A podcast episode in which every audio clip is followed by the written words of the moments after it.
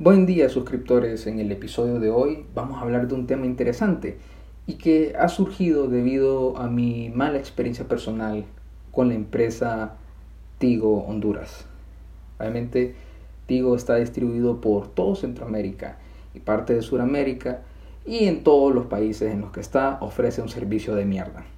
Así que vamos a centrarnos y vamos a adentrarnos un poco en la historia de Tigo Honduras y por qué su servicio es una mierda.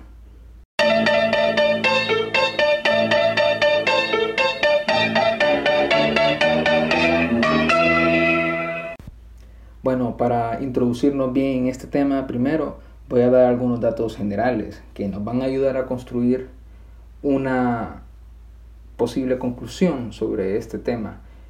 Pero les adelanto que la única solución que hay es quejarse y ya. Eso es todo. No hay nada, no hay nada más que hacer, pero continúen escuchándome para que vean el porqué de esta solución que estoy dando. Y ok, vamos a empezar con un dato interesante, que es el nivel de penetración del Internet en la población. Y por favor, no mal piensen en penetración.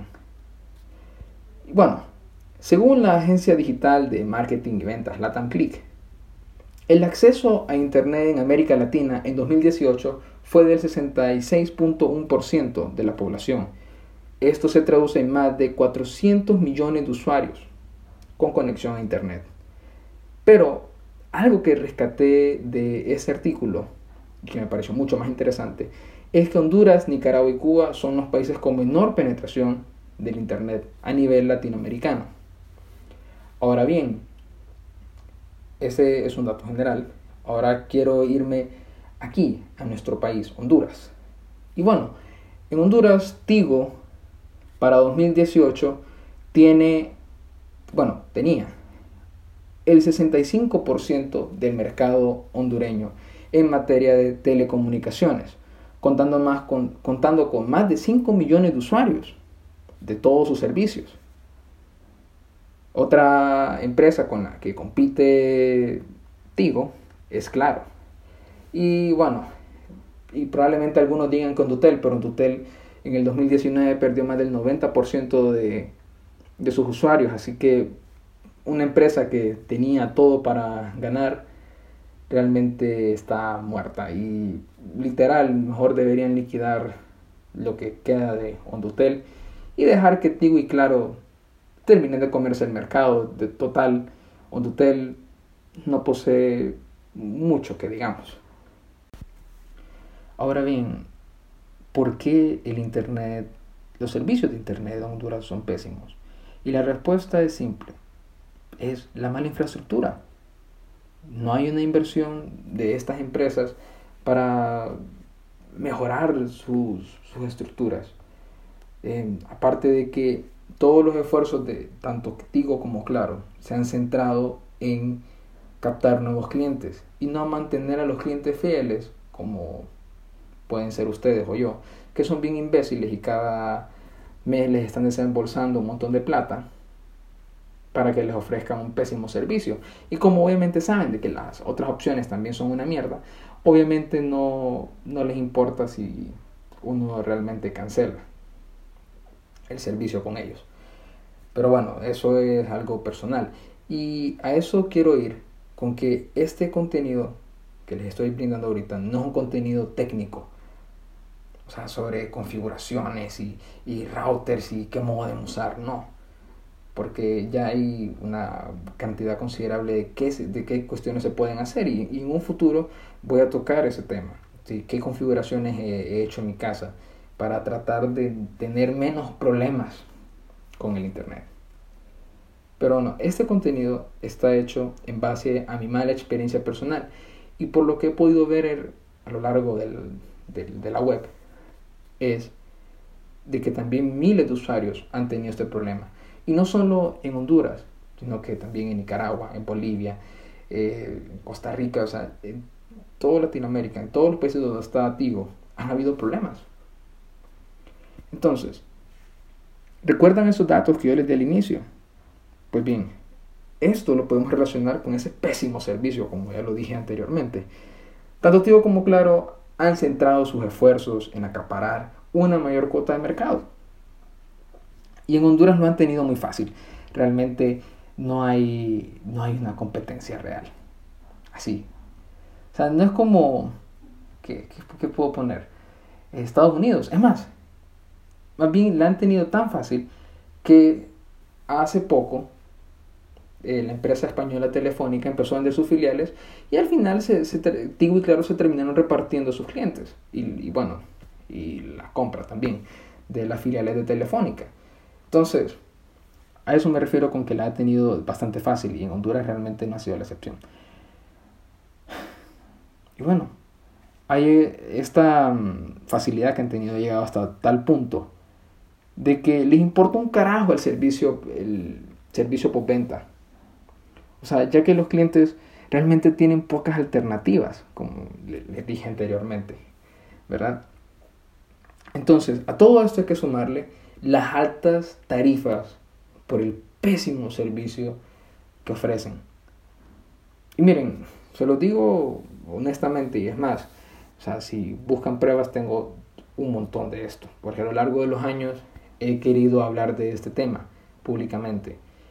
Y imagínense, un plan en 2017 de internet de 5 megabytes más cable con unos 300 canales y como qué eh, dos o tres canales HD bueno disque HD costaba 55 dólares americanos a estas dos cosas anteriores la pésima infraestructura tarifas altas hay que agregarle algo más y es algo que creo que todos hemos pasado por ahí. Y es llamar al número de servicio al cliente de Tigo. O incluso de Claro. O de otras empresas. Esa es la experiencia más horrible por la que uno tiene que pasar.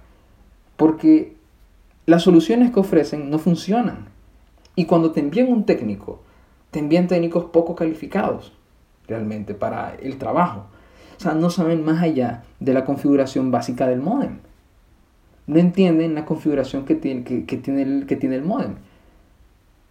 Y, y créanme, los asistentes remotos lo único que hacen es reiniciar el router, perdón, el modem, de forma remota. Eso es todo. Y lo disfrazan con el nombre de mantenimiento remoto. Pero eso es lo único que hacen. Bueno, eso es mi experiencia porque en diversas ocasiones han hecho el supuesto mantenimiento remoto y al final termina igual o peor. Y a veces vienen los técnicos y yo tengo que explicarles qué, qué configuraciones he hecho. Y ustedes dirán, sí, pero ¿por qué viniste y tocaste el, el modem? Tienes que dejarlo con la configuración que ellos tienen. No, no puedo hacer eso porque la configuración que ellos tienen es horrible y es una mierda. Esa es la realidad. Entonces, pasamos a otro tema. ¿Qué soluciones he tratado de aplicar? Y bueno, durante un tiempo realmente yo pensé que el problema era la ubicación de mi modem. O sea, pensé que yo era el problema. Y lo moví de lugar. Hice malabares para moverlo y moví el modem de lugar.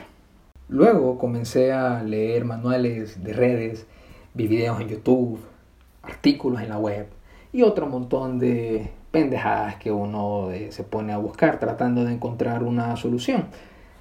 Hasta que cambié la configuración de mi modem y es lo que les decía anteriormente.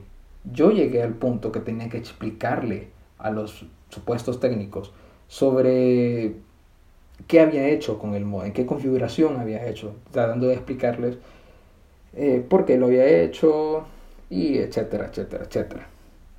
Y bueno, con esto también yo me di cuenta de que el modem que te proporciona Tigo, o Claro incluso, son modems horribles, son de la época de los dinosaurios, son, usan protocolos súper viejísimos y son realmente pésimos. O sea, o sea, saldría mejor compartir internet de tu propio teléfono que usar esos modem basura que te proporcionan. Así de sencillo.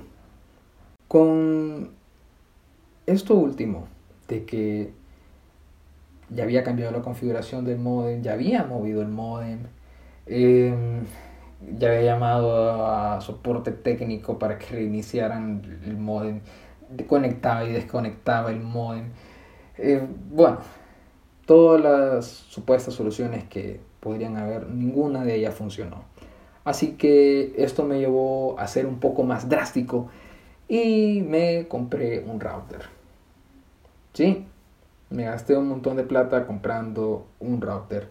Obviamente eh, un router no es lo mismo que un repetidor, así que solo para que tengan en cuenta eso y pueden buscar en internet cuál es la diferencia entre un repetidor y un router. Y les va a parecer bien interesante y se van a dar cuenta de, de, de que es mejor comprar un router. Bueno, en ciertos casos hay otros casos en los que sí vale la pena comprar un repetidor, pero bueno, ese no es el tema hoy. Y bien, probablemente ustedes pensarán, pucha, esta fue la solución, comprar un, router nuevo, eh, con mejores configuraciones, mejores, eh, mejores especificaciones. La realidad es que no. No, el problema siguió persistiendo, siempre he tenido la misma mierda. He tenido que estar llamando siempre a, a soporte técnico y pues todo sigue igual que como el primer día de mi problema. Viendo todo lo anterior podemos llegar a la conclusión de que Tigo es una empresa que tiene una pésima infraestructura. Tigo es una empresa que ha centrado sus esfuerzos en acaparar mercado buscando nuevos clientes, pero dejando de lado los usuarios que ya tiene, personas, tanto ustedes y como yo, que pagan el servicio. Les importamos realmente un carajo. Bueno, a no ser de que les digan que van a cancelar.